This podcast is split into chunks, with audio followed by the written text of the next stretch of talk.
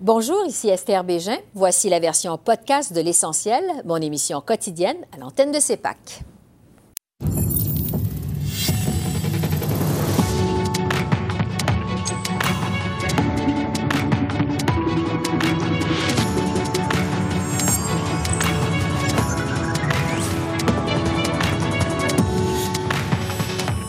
Le Bloc québécois réclame une augmentation des prestations d'assurance emploi pour les personnes gravement malades. Yves Perron, président de la campagne bloquiste, répond à nos questions.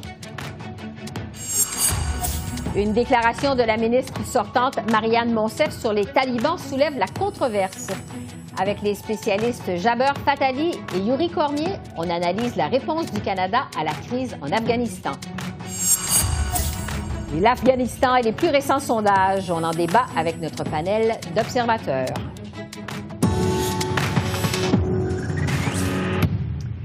Bonsoir, Mesdames, Messieurs. En ce jour 11 de la campagne électorale au pays, le chef du Parti conservateur était de passage à Hamilton, en Ontario. Erin O'Toole a promis de travailler avec les provinces pour investir en santé mentale en leur transférant suffisamment de fonds pour qu'un million de Canadiens supplémentaires reçoivent des soins chaque année.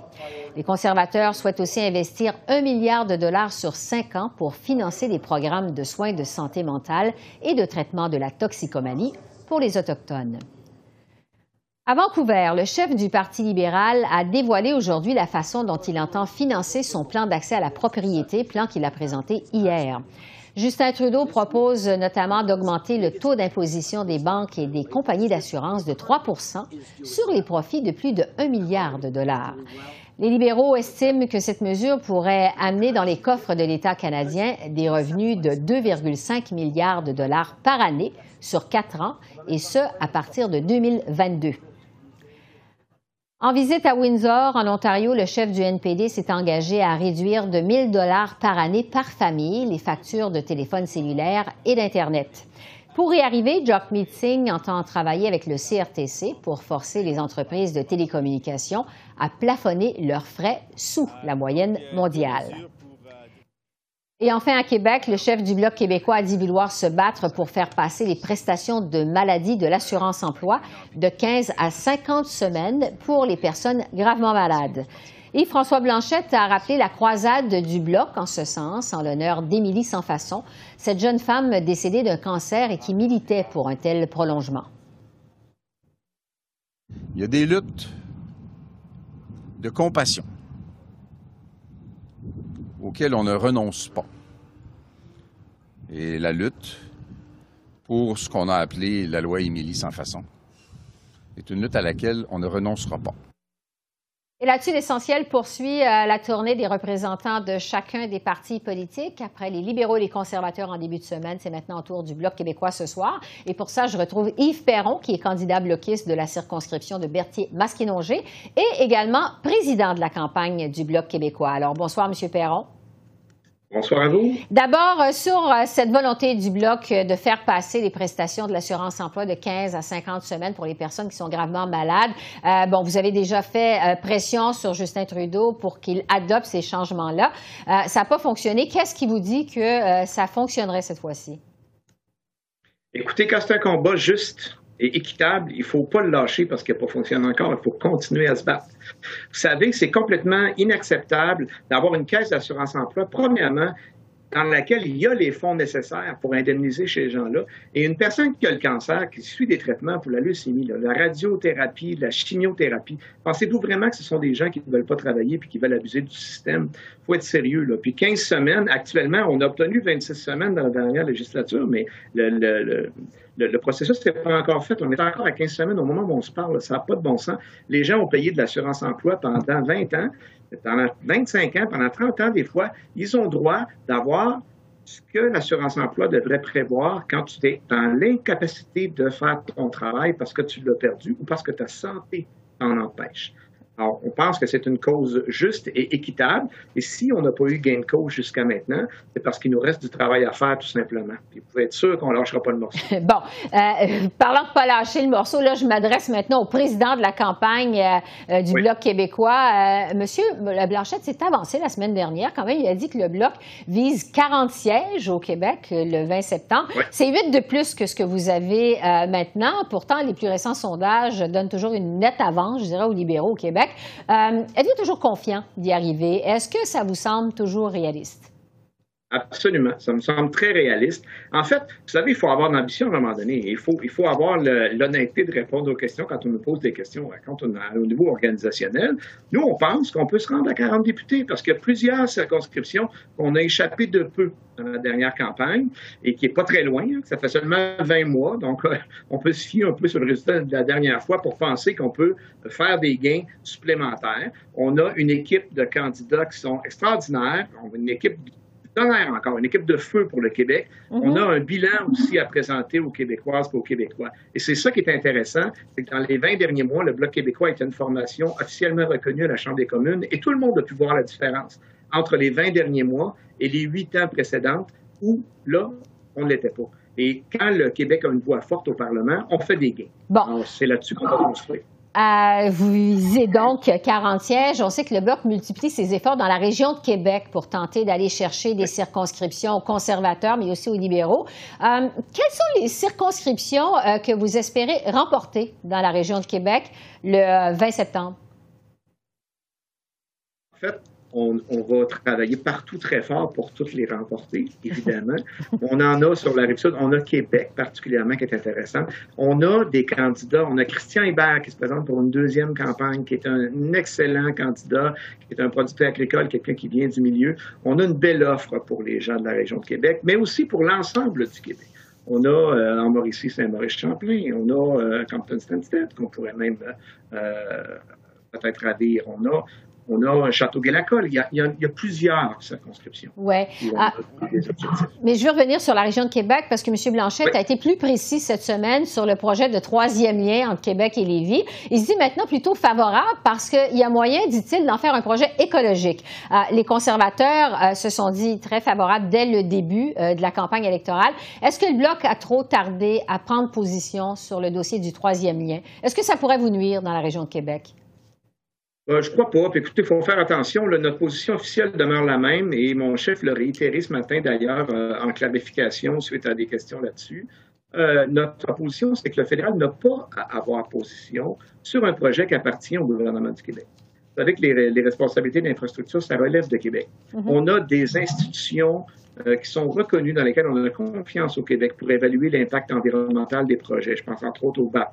Et il faut absolument que euh, tous ces processus-là soient suivis à la lettre, évidemment, et ça relève du gouvernement du Québec. Le fédéral n'a pas à choisir à la pièce un projet qui lui plaît plus qu'un autre. Nous, notre position, c'est que le fédéral doit payer 40% de ces projets-là et donner le contrôle de ça à Québec. La voici notre position de fond. OK. Euh, euh, on est donc au jour 11 de la campagne électorale. Il n'y a pas encore euh, d'enjeux qui ont dominé la campagne jusqu'à maintenant. Quels sont les, les, enjeux au bloc que vous espérez voir prendre plus de place, je dirais, dans les prochains jours et les prochaines semaines de cette campagne? Écoutez, on a un paquet d'enjeux. L'environnement, je pense qu'il va falloir en parler de façon très sérieuse. Vous savez que le gouvernement libéral parle beaucoup, mais agit peu et a subventionné le pétrole plus que le gouvernement il faut quand même le faire. Donc ça, c'est un enjeu important. Nous, on propose que chacun des projets de loi qui soient adoptés à la Chambre des communes passe par le filtre environnemental. Donc, il faut en parler toujours, pas juste une journée de temps en temps quand ça nous tente. Ensuite, il y a bien sûr les transferts en santé connaissant la, situation difficile des provinces et du Québec et les demandes unanimes, vous savez que c'est pas seulement euh, les, indépendantistes du Bloc québécois là, qui demandent de l'argent pour la santé pour le Québec. Ce sont toutes les provinces canadiennes et le Québec qui les réclament à hauteur de 35% On parle au total de 28 milliards. Ça, c'est 7 milliards d'argent concret là, pour le Québec. Si on peut comparer avec le, transfert qu'on vient d'avoir pour les garderies, par contre, par exemple, ça, c'est une chose. Les pensions vieillissent. Euh, j'en parlais encore cet après-midi, il y a à peine une heure. J'arrive euh, d'une rencontre euh, avec des, personnes du troisième âge dans un parc à Lavaltrie. Et les gens sont très inquiets, ils sont très fâchés du fait que les libéraux veulent créer deux classes d'aînés. Alors, euh, ça, mettons, je ne peux pas vous parler toute la journée, là, mais, je vous nomme des grands enjeux qui devraient revenir assurément. Des enjeux que vous avez déjà fait valoir depuis le début de la campagne électorale quand même. Il nous reste quelques secondes, Monsieur euh, Perron. Euh, vous êtes donc le président de la campagne. Je veux vous entendre sur faire campagne en temps de pandémie. Tous les partis politiques à Ottawa, dont le Bloc, ont critiqué Justin Trudeau pour avoir déclenché cette élection en plein début de quatrième vague de la COVID. Quels sont, en quelques secondes encore, les défis d'organiser une campagne électorale en temps Écoutez, tout est différent. C'était une mauvaise idée avant la campagne, c'est encore une mauvaise idée. Nous, on est pris là-dedans. On n'a pas le choix. On fait très attention à les contacts avec les gens. Même dans les parcs, c'est difficile, madame. Il faut réaliser ça. Les gens sont contents de nous voir.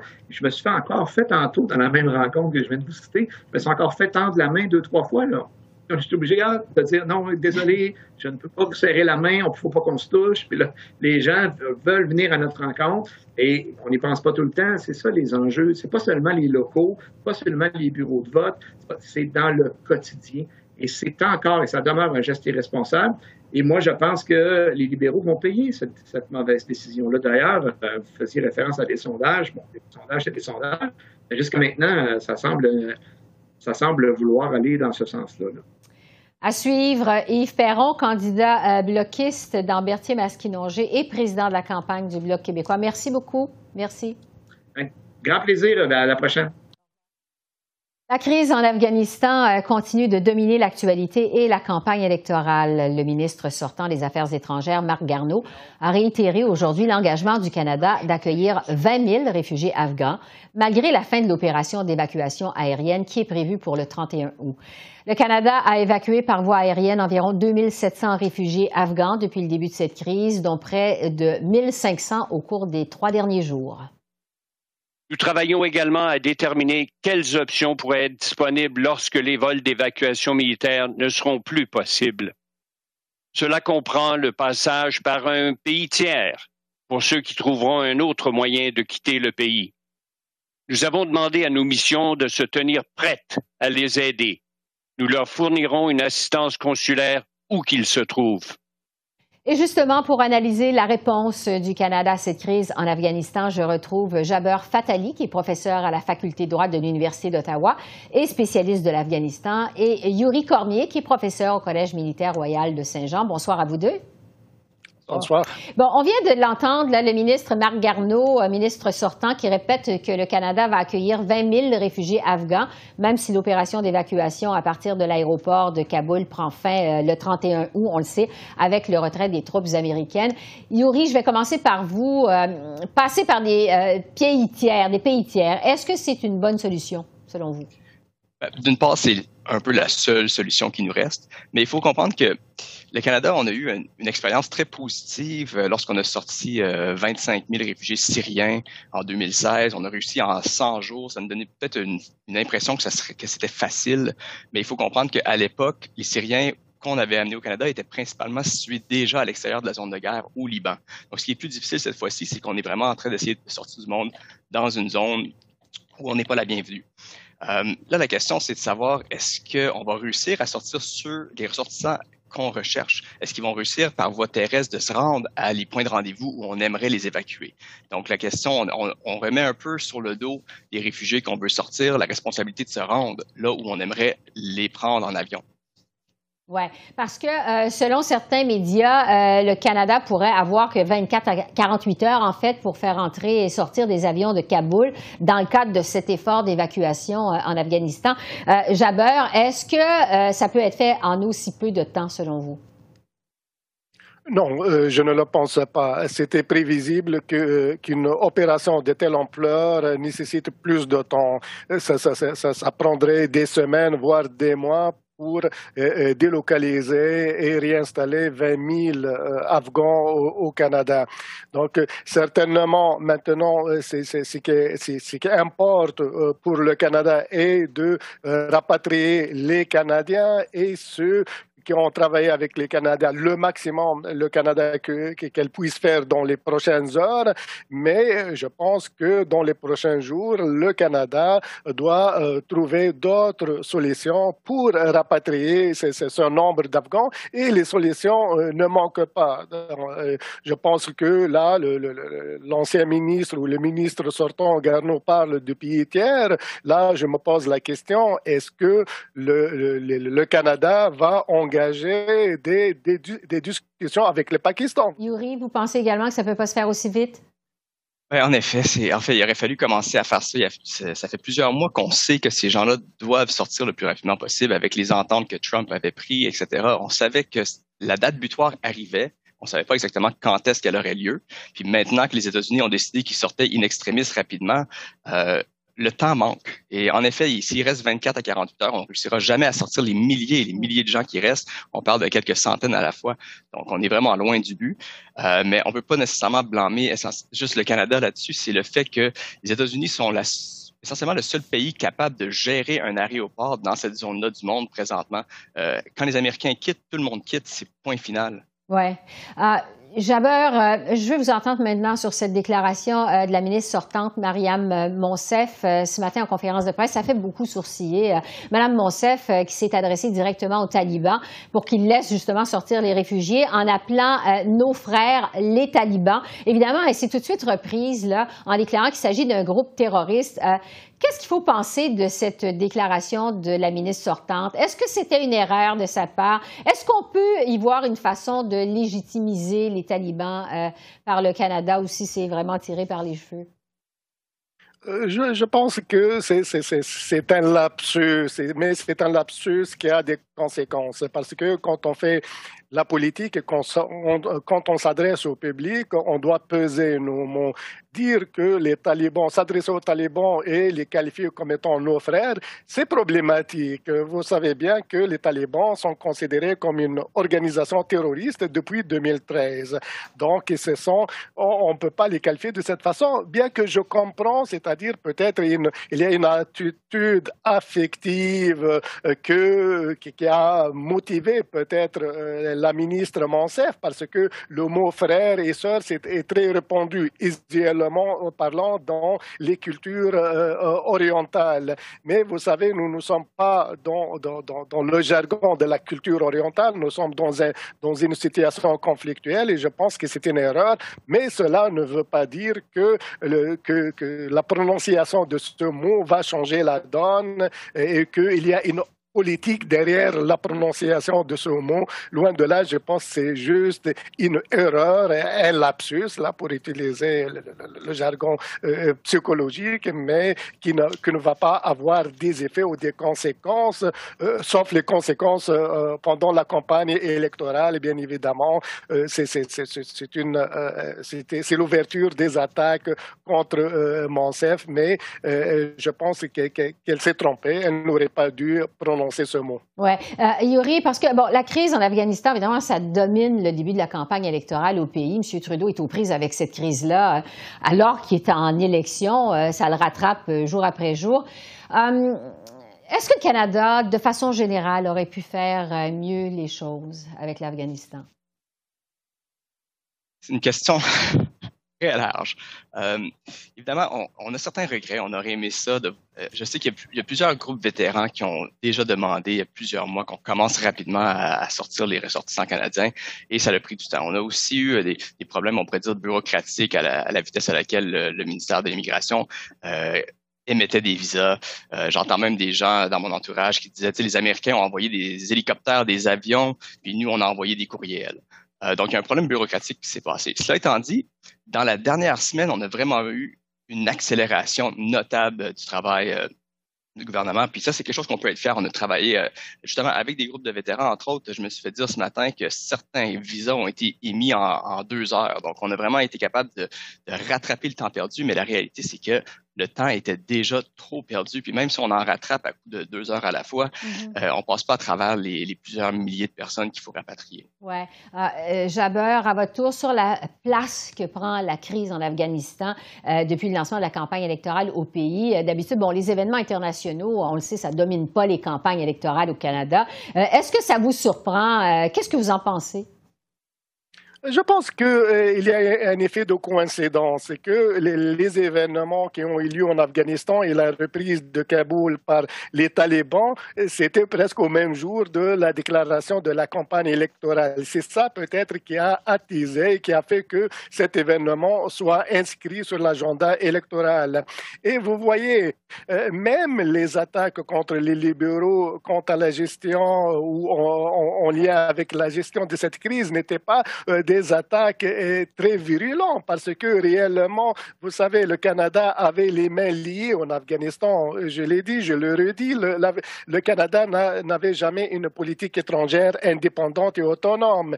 Et le Canada a fait ce qu'elle euh, pouvait faire dans le cadre de, de cette politique de suivi de la politique étrangère américaine. Ce que j'avais envie de dire, c'est vraiment intéressant. Le Canada devrait-il avoir une politique étrangère plus indépendante des États-Unis et de faire appel à nos alliés, les Britanniques, les Australiens, les Français pour avoir une présence, comment dire, des, puissances moyennes, être capable de gérer des moments de crise lorsque le, leader mondial n'a pas envie de s'impliquer.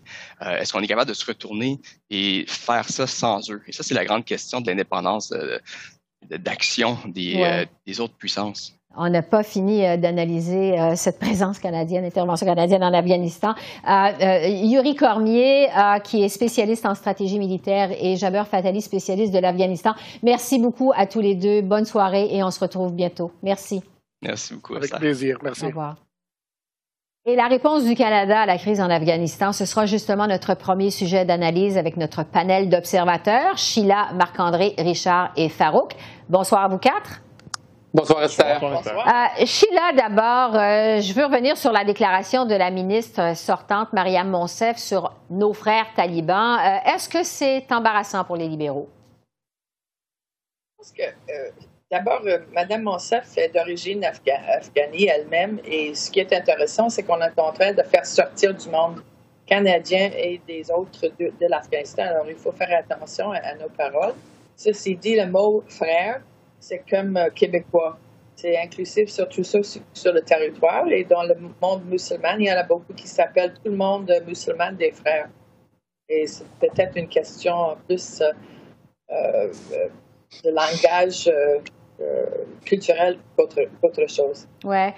Marc-André, évidemment, Erin O'Toole s'en est donné à cœur joie en pleine campagne électorale pour critiquer les libéraux mm. dans le dossier de l'Afghanistan. Mais est-ce que les conservateurs auraient pu faire mieux ou faire autrement? Ben, je pense que la réponse de M. Otto euh, aujourd'hui par rapport aux propos de Mme Monsef était euh, bien mesurée à propos. M. Otto n'en a pas trop mis. Il a dit que les propos étaient inacceptables. Je pense que c'est le cas. Euh, donc, mais la question de savoir présentement est-ce que M. O'Toole ferait mieux que M. Trudeau, je pense que la question n'est pas là présentement. Il y a des gens qui, ont, qui sont dans le besoin, qui ont besoin de l'aide des Canadiens. M. Trudeau a décidé de déclencher cette élection-là.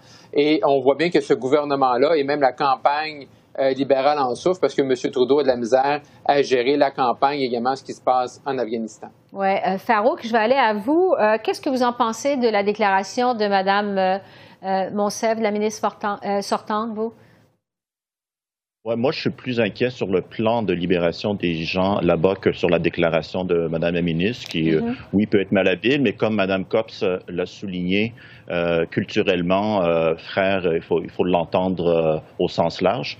il ne faut pas oublier aussi que, paradoxalement, oui, le Canada reconnaît les talibans comme terroristes, mais dans les jours qui viennent, on doit un peu compter sur eux aussi pour pas que que ça tourne mal. Donc, euh, il y, a comme un jeu de diplomatie à faire tout en reconnaissant euh, la nature de ce régime.